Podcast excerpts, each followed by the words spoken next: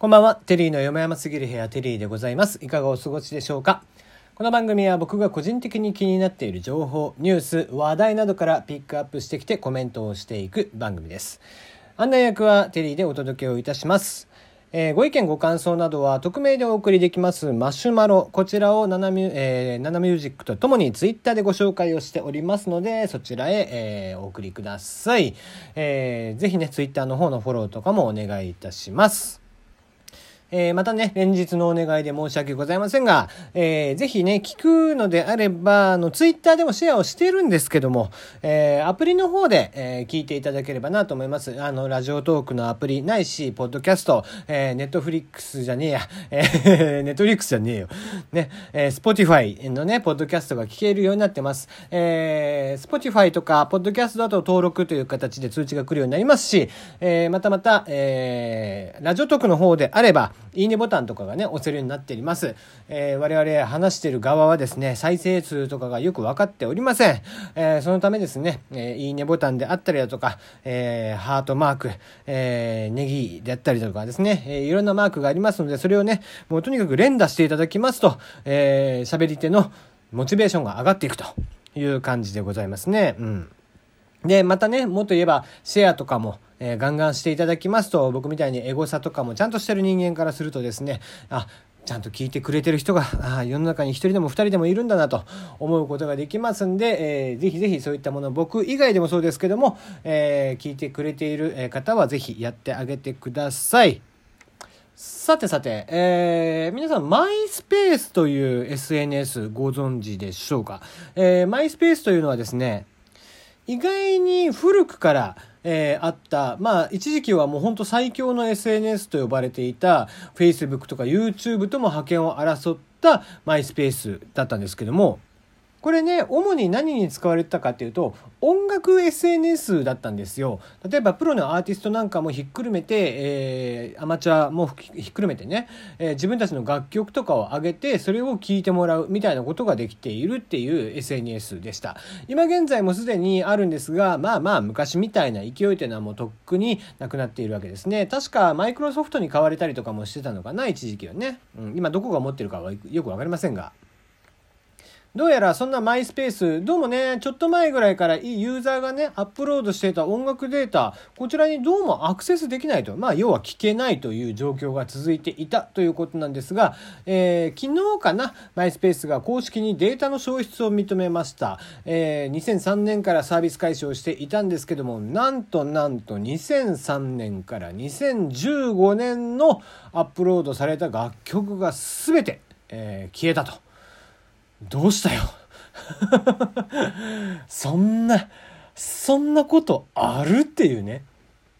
えー、原因は簡単で、よくあることなんですよ。SNS とか、我々 IT 業界に働く人間からすると、一番恐ろしいサーバーの移行というものがございます。えー、データというものは全てサーバーというところに入ってるんですけども、そのサーバーをね、えー、新しいサーバーに切り替えようということで、サーバーのそれを移行という言い方をするんですけども、そのサーバー移行をする際、え3年以上前にアップロードした写真、ビデオ及びオーディオファイル、ル、えー、全て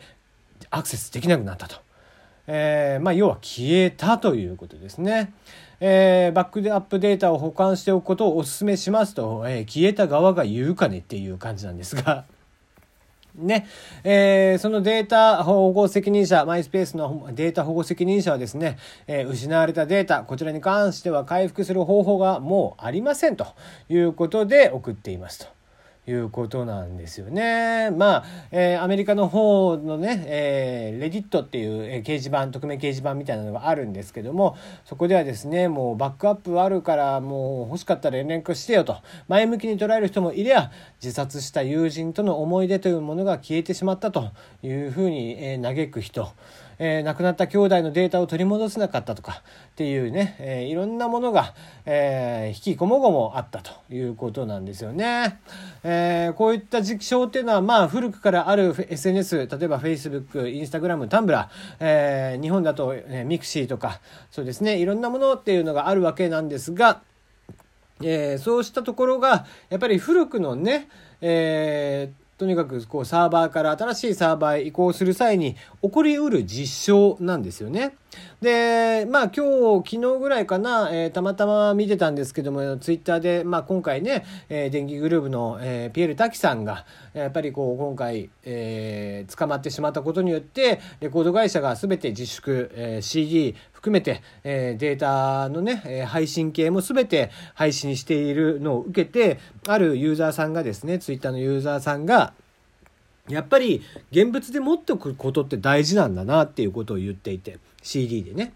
うん、まさしく僕はそうかなとは思いますね。えー、もうすでに CD というものは売れないものとしてなってきている中で、最近 CD を売る方法ってさ、AKB とかを主体とした握手券みたいなものであったり、あとは、えー、例えばライブ DVD を、えー、まあ、そうですね、えー、丸々じゃなくて何曲かだけ入れて、えー、得点として入れるとか、まあまあいろんな手法が最近は、まあ要はおまけ商法ですよね。えー、そういった形じゃないともはや CD というものが純粋に売れなくなってきている。そうした中で、えー、とはいえ、こうしてアーティストであったりだとかに何かしら問題があった際に、いざ、えー、配信が停止になる、えー、販売が停止になるってしたら、じゃあどうやって聞くかっていうと、やっぱり現物を持ってた人、えー、が聞ける、っていうだけになってしまうという状況に陥るわけですね。新たに聞くことはできない。もちろん、えー、あらかじめダウンロードをしてる人は聞けるんでしょうけども、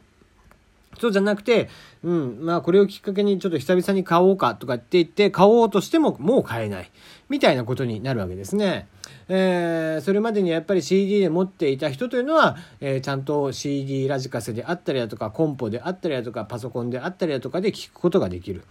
うん、そうなってくるとやっぱり現物で持っておくことの意味っていうのが、うん、やはり問われているのかなという気はしていますね。うん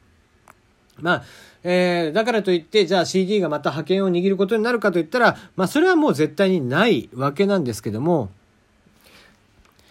純粋にやっぱりこの人が本当に好きでというアーティストであったり、えー、タレントさんであったりとかする人たちのね作品っていうものはやっぱり、えー、保存しておきたいならデータじゃなくて現物で持っておくというのが案外一番安全なのかなという気はしていますね。えー、今日はもうもう一個だけにしましょう。えー、池袋 4DX プラススクリーン X 融合シアターができるそうです。7月開業で IMAX レーザー採用のシネコン内にということで、えー、池袋、東京の池袋7月開業予定のですね、シネコン、えー、グランドシネマサンシャイン。こちらにですね、座席が動く 4DX、まあ、あの、座席が動いたりだとか、えー、まあ、立体視もできるようになっていたりだとかですね、あとは、えー、匂いが出たりとか、えー、煙が出たりだとかってするっていうようなね、水が飛んできたりだとか、そういうふうに、えー、まあ、五感で楽しむ映画のスタイルの 4DX。こちらと、えー、前だけじゃなくて、左右横にもスクリーンを設置する3面マルチスクリーンシアター、スクリーン X。こちらを融合化させたた体験型シアターである 4DX with スクリーン X というそのまんまの名前で開設することが決定しました。えー、こちらのスクリーンは日本導入が、え、初めてということですね。えー、このグランドシネマサンシャイン池袋樋口口エリア最大級の商業ビルとして開発が進められている Q プラザ池袋、まあ、池袋もまた新しい街に変わろうとしているわけなんですけども4階から13階に出店です。12スクリーン2443席。都内最大級を歌っております。常設の映画館として国内最大となる 18.9×25.8 のスクリーンを備えた IMAX レーザー GT テクノロジーシアターを導入予定、えー、今回同施設で新たに開設することが決まりました。体感型シアターの 4DX ウィズスクリーン X こちらは、えー、シーンに合わせて動く座席風水などが吹きつけるなどですね。そういった体験ができるものと、えー、左右に映し出される 4DX プラススクリーン X ということでこのスクリーン X 自体はですね現在豊洲、えー、豊洲じゃねえや。あ豊洲か、にあるのかな。えー、国内でもまだ1個っていうことなんですけども今回この 4DX と合わせたものが出来上がるということで、まあえー、たまにね映画を見に行く時アクション系のものは僕はできるだけ 4DX とかで見に行きたいと思っている人なんですけどもうんそうした中でまあそこにねさらにスクリーン X が混ざることによってちょっと酔いとかが激しくならないかなという気はしてはいますが、えー、なんだかんだ言いながら見に行くんだろうなと 思っている次第でございますね。えー、アクション映画、今年の冬にはまた、えー、スター・ウォーズ、えー、最終作が出てくるわけなんですけども、そういった作品、4DX とか、こういった 4DX with、えー、スクリーン X とかで見ると、より、えー、楽しめる作品になるんじゃないかなと、ちょっとワクワクしておりますね。はい、えー、映画ファン、ぜひ見に行ってもらえたらなと思います。そんなこんなで、また明日お会いいたしましょう。おやすみなさい。